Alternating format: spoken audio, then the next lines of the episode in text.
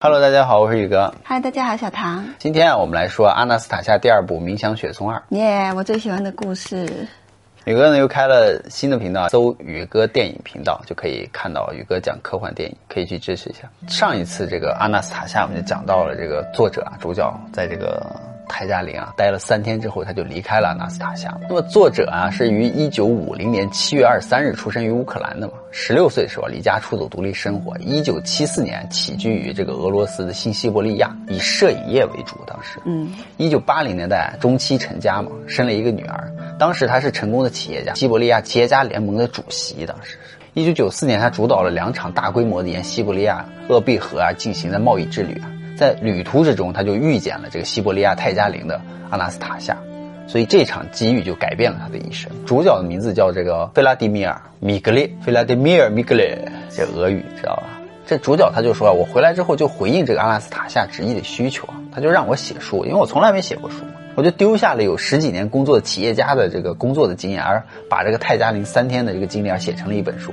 但是因为文笔朴素而没有一家出版社愿意出版，所以他说我就只好站在地铁跟前贩售这本书。然而出乎意料的是，许多人看完书之后啊，又多买了几本，而分送给家人朋友。嗯，就这样啊，两千本很快就卖光。但是米格列就于一九九九年设立了这个阿纳斯塔夏文创基金会。嗯，他在世界各地而举办了读者见面会，目标就是建立与万物和谐的一个家园。嗯。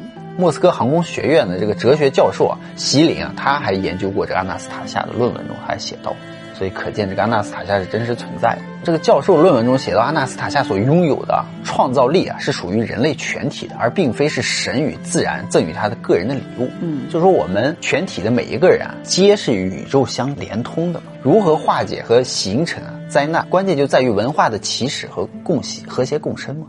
举个例子，就是说，当时就问过阿纳斯塔夏，为什么几千年以前的这个事迹和古代的圣人的思想，你都有办法知道他们那么清楚？他就回答，就是说，最早的思想、最早的语言都是来自于造物者。那么，造物者的思想直到今天仍然存在的，无形的围绕着我们，布满了整个宇宙，映射在了他为最主要的造物的人而创造的有形的生命的世界之上。嗯。所以要得知造物者的思想，你就必须啊啊达到他的思想的纯洁的程度，或者说跟上他思考的速度，你才能够得知开悟者的思想。他说一个人的思想若是不够纯净，便无法与光明的力量或者是次元同存在于一个空间中而通讯连接。哦，他反而会从黑暗的那一方摄取思想，结果使自己和他人受苦。嗯。作者他就问那个阿拉斯塔夏的祖父说：“所以他可以预知未来吗？”他祖父就说：“这个阿纳斯塔夏并不是在预知未来，他是在模拟未来，而让它成真，知道吧？就是说，话语只不过就是一句话而已。因为我们每个人都说了不少的话，但是我们根本不觉得那有什么重要的，只当它是一些隐喻而已。因为我们怎么样也想不到阿纳斯塔夏讲的话有可能在现实的生活中而实现。但事情就是这么不可思议，所以他的意思就是说，这是一种啊群体意识。”来改变现实的这么一个意思，所以就是说，阿纳斯塔夏的那个预言，就是利用我们群体的一个意识，让它变成真的。对，所以在小说里面，他也写到了格里高利拉斯普京嘛，是一个半文盲的农民，以一九零七年自遥远的西伯利亚的某个生长雪松的小山村而进到了个沙俄帝都，对不对？嗯，因为他当时预言非常厉害。对，以精准的预言，在皇家文明大造，得以亲近皇室各种成员，并和无数的女贵族啊都有过关系。而合谋刺杀他的众人啊，目睹他喝下了掺了这种毒的这个酒和食物之后，竟然还能站起来走入这个庭院。后来亲王啊还抵着他的身上开了好几枪，身上多了许多的弹孔啊，这个拉斯普京仍然没死。嗯，因为普通人早死了是吧？对，一个毒就给你弄死了。还有身上还打成一个筛子了，还活还能站起来。最后看他没死，众人再把他抬起来丢到河里面，想把他再淹死。如果他打不死的话，结果呢，丢到河里面最后捞上来还活着啊！要不叫圣僧呢？结果最后实在没办法了，最后将他斩首，嗯，再把他烧了，头砍掉再烧了，还没死，你知道吗？不可能。最后头接上了继续走，你知道吗？这你后面自己编的妖怪，叫就妖僧嘛，人叫他妖僧就是这样的嘛。你以为他呢？头离开身体还在那张嘴说话，知道吗？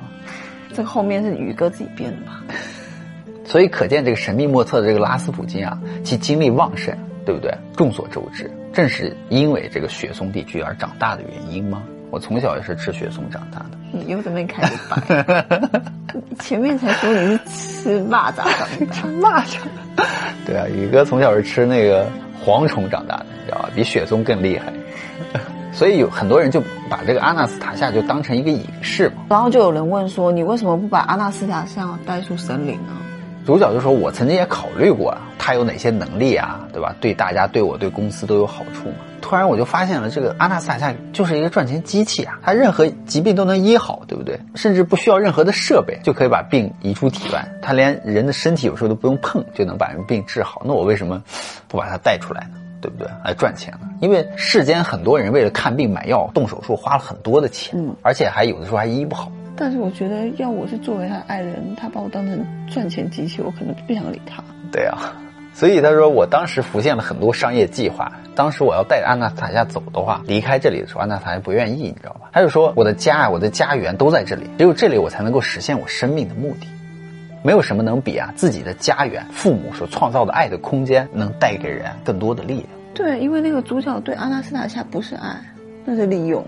主角就说：“那你也可以远程治疗，我们约好哪个哪个地点，对不对？你远程帮他们治疗一些。”所以安娜斯塔夏就说：“这个主角啊，说我知道你想赚很多钱，这些东东西你都会有，但是不是用这种方法？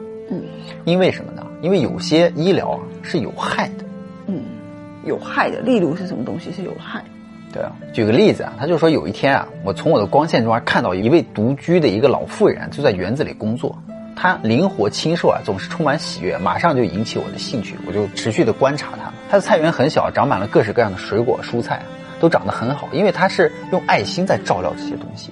我发现他会把收成全放到一个篮子里，而提到人多的地方去卖。第一批收成的水果在你们那里可以卖的比较贵，嗯，那么他尽可能的自己都不去吃这第一批收成的，而拿去卖。他需要钱来资助他的儿子，他晚年得子嘛，又失去了丈夫，所以亲戚跟他也没有很多的来往，所以他儿子呀小的时候就画画比较好，他梦想他能够成为画家或艺术家，嗯，所以他多次就投考，他儿子终于考上了，就回来探望，一年可能就一两次来探望他的母亲，嗯。这些探望是他生命中最大的喜悦。每次他都会准备好钱和食物，把自己种的蔬菜放进玻璃罐里，全部弄成罐头而邮寄给他的孩子。嗯，他非常的爱他的孩子，他就梦想他的孩子可以成为一个艺术家。他靠这个梦想而活，你知道吗？嗯，有一阵子我没注意这个老妇人，后来我再次看到他，他就病得很重，已经不能够在园子里弯腰工作了。所以他在园子里弯腰工作不能，他就坐在一个凳子上拖行，在那个地里面走，这样。对啊，所以这个老妇人就觉得自己啊将不久矣于人世嘛。为了替这个儿子减少麻烦和给自己后事安排好，她还想做最后一次采收这个园子。儿子准备好冬天的储备粮。当时他说我就没有去多想，为什么他跟园子里的植物的关系那么密切，还会生病？我猜大概是因为啊，他几乎把所有采摘来的那个自己作物的东西啊都拿去卖而换钱，自己根本就没有吃，知道吗？嗯嗯嗯，而去买了一些廉价的食品来吃，所以他才会生病。他说：“我就决定帮他嘛。我有一天等他上床睡觉的时候，我就用光线温暖他的身体，然后远程来驱逐了他身上的病。我感到有什么在抵抗我这个光线。嗯，不过我仍然持续的尝试啊，坚持了十几分钟才达成了目的，治好了他身体的病。嗯，后来祖父来到家时候啊，我就告诉他老妇人的事儿。我说为什么会有东西在抵抗我这个光线？祖父就没有马上回答我，就一阵沉默之后，他才说啊，你治好的是身体，但那对老妇人的心灵会有伤害。”为什么会对老妇人心里会有伤害呢？就是说，没有了解清楚情况就去乱帮助人家，那是不好。那那老妇人确确实实是生病了呀。嗯，他也希望他可以去把那些就是园子里面的那些就是这些收成给做好，然后去帮助他的孩子。嗯，难道不是这么想的吗？因为到后面他就不想给他的孩子增添负担。呃，什么叫做不想给他孩子增添负担？他身体不好，他就想安静的去世。哦，最后再为他的孩子贡献出他的一份力量之后，他就安静的就离去了。嗯，而保存有他那个梦想，就是他的孩子最终会走上人生的艺术家的巅峰的那个梦想而安详的去世。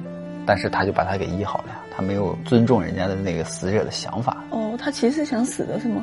对呀，就是因为他治好这个老妇人，老妇人没有死去啊。嗯。他的儿子啊，又回来探视他的时候，居然就告诉他说啊，自己已经放弃了学业，不想当艺术家。那老妇人不就老妇人的梦想就被打破了，就被打破了。但如果他之前就死去了，他就不会知道这个，他的梦想就他就保持着这个这个美好的梦想，对美好的梦想就死去了。嗯，但是现在这个梦被打破了，而且他儿子就说他现在已经在找其他的工作在赚钱了，而且也已经结婚了，要有稳定的收入。嗯。要他别再替他做这些罐头了，因为运费变贵了。说你自己吃好一点吧，母亲。而且他儿子这次来就告诉他这些事儿，什么都没拿走。所以这个老妇人啊，就从早上一直坐在那个门廊上，就看着他那个小菜园，两眼无神，绝望，没有任何的求生的意志。他说：“你能想象吗？一具健康的身体里头却没有生命的气息，就是这种感觉。当时我就感觉到了他心中啊无止境的空虚和绝望。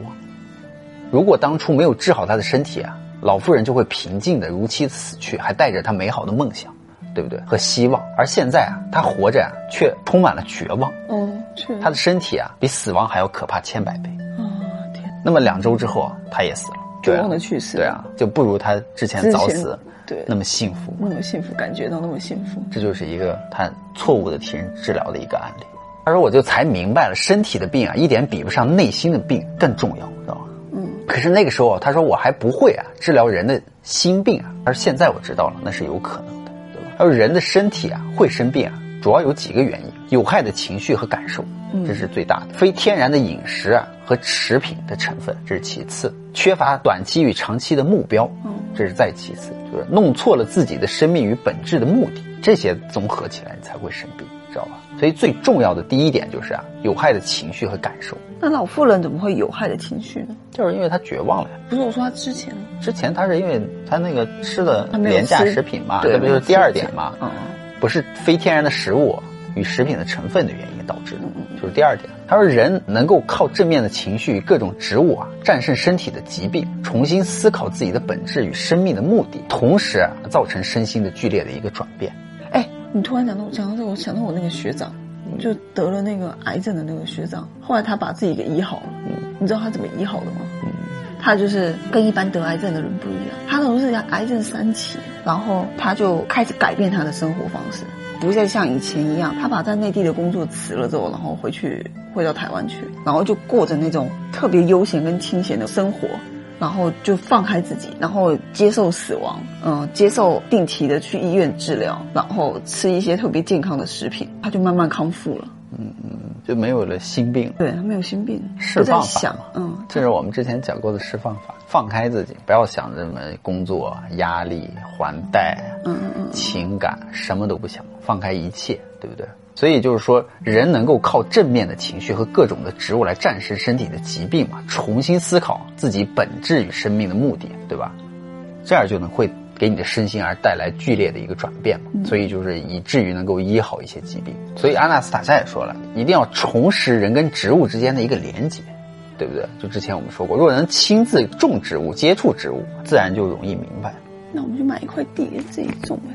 同时，阿纳斯塔夏也说啊，这个爱的光芒也能够治愈很多啊旁人身上的病，甚至啊在他们的身上啊创造出爱的空间，延伸他们的寿命，就是大家常说的那种正能量传播。对，还有就是说召唤出来正面的这个情绪，可以止痛、解除身体的病、解毒，所以就是多呼吁啊一些正面的情绪去表达呢，是对你的身体是有好处的，给身边的人正面的情绪。就是多去想一些生命中比较鲜明的、鲜活的、好的一些时刻，嗯，以及正面的情绪啊，就像有天使守护你一样，可以战胜啊疼痛和疾病，那就是这个意思。那要是有的人他一生当中都没有什么纯洁鲜明的时刻呢？那阿纳斯塔夏就说，那你就一定要去立刻创造出啊正面的情绪。当你周边的人啊以真挚的爱和情绪来对你的时候，这些正面的情绪就会出现，嗯，你就可以感受得到。然后呢，就借由你这个回忆，例如回想你过去小的时候发生的美好的事情的往事啊，比如说你的生日啊，对吧？你刚恋爱的那个美好的时刻啊，你刚生孩子那个美好的时刻呀，用这样的回忆来温馨你当时所经历的美好，然后就可以带给你更正面的情绪，知道吗？所以，当我们大家一定要一遇到什么。失落的负面的情绪的时候，一定要立刻去回想你脑海中啊，你记忆中啊最美好的那些事情，来用正面的情绪来扭转这个负面的情绪。对，像我就会想到第一次遇到你的时候，跟你约会的时候，阿纳斯塔夏啊，就让这个主角去回想他美好的那一时刻。嗯，那主角就说我回想到的是我当时买上了游艇，其中一个美女呢答应了我的邀约，上了我这个游艇。不是不是回想到他遇见阿纳斯塔夏，不是，所以阿纳斯塔夏就说啊，那让我来说说看啊，你和这枚女子在船上到底发生了什么？他说：“你当时看到这位心爱的年轻的女子的脸上，居然出现了异样的神情和淡漠的微笑。”他说：“那个直觉就告诉你啊，甚至你下意识的就明白了，这名心爱的女子啊，其实幻想的是啊，要是这个游轮酒吧里坐着我对面的不是你，米格列，而是我自己的爱人，那该有多好！那这时刻我就是幸福的。你心爱的女子想的是其他人，想着她喜欢的那个人，而不是想着你。她幻想的是，如果这艘船不是你的的话，而是她爱人的，她将会多幸福。那就是那个作者活该，你干嘛在你那个这个爱你的女子？”面前你讲别的女人女人的事情，所以他就把你这种回忆给戳破。所以阿纳斯塔夏就说啊，他说弗拉迪米尔啊，你觉得植物会对啊人类产生反应吗？植物分得出善意和恶意吗？分出。对啊，因为我们之前不是有做过那个植物的实验的视频吗？我现在也在试验呢，就我那个多肉，我天天都跟他讲。那你拿两个呀，你 才能试验出来我不要，我就对他说好话。那你能看出来什么？我看他长得好不好啊？那你能看出来他长得好吗？我每天跟他说好话，让他看看能不能长得翠绿翠绿的。我没见你对他说好话呀。有，每天早上我那个，因为他不能经常浇水嘛，然后那个我每次给他浇水的时候，我都跟他讲说你要快快长大，你长得真是好看。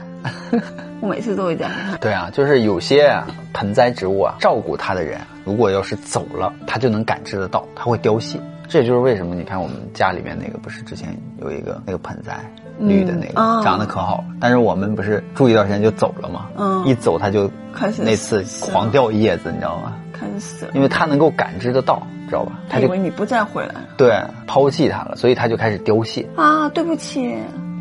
嗯。所以有科学家也做过实验，就是他们为不同的植物而装上感测器。有人带着恶意走过的时候，跟有人带着善意从他们身边走过，那个指针分别导向了不同的方向。嗯，就是说植物啊是有灵性的，这表示就是你知道植物会对人的内心而感受而产生反应，知道吧？植物正如造物主所设想的，竭尽所能的为人而供应自己所能做的一切。有的以这种美丽的花朵绽放。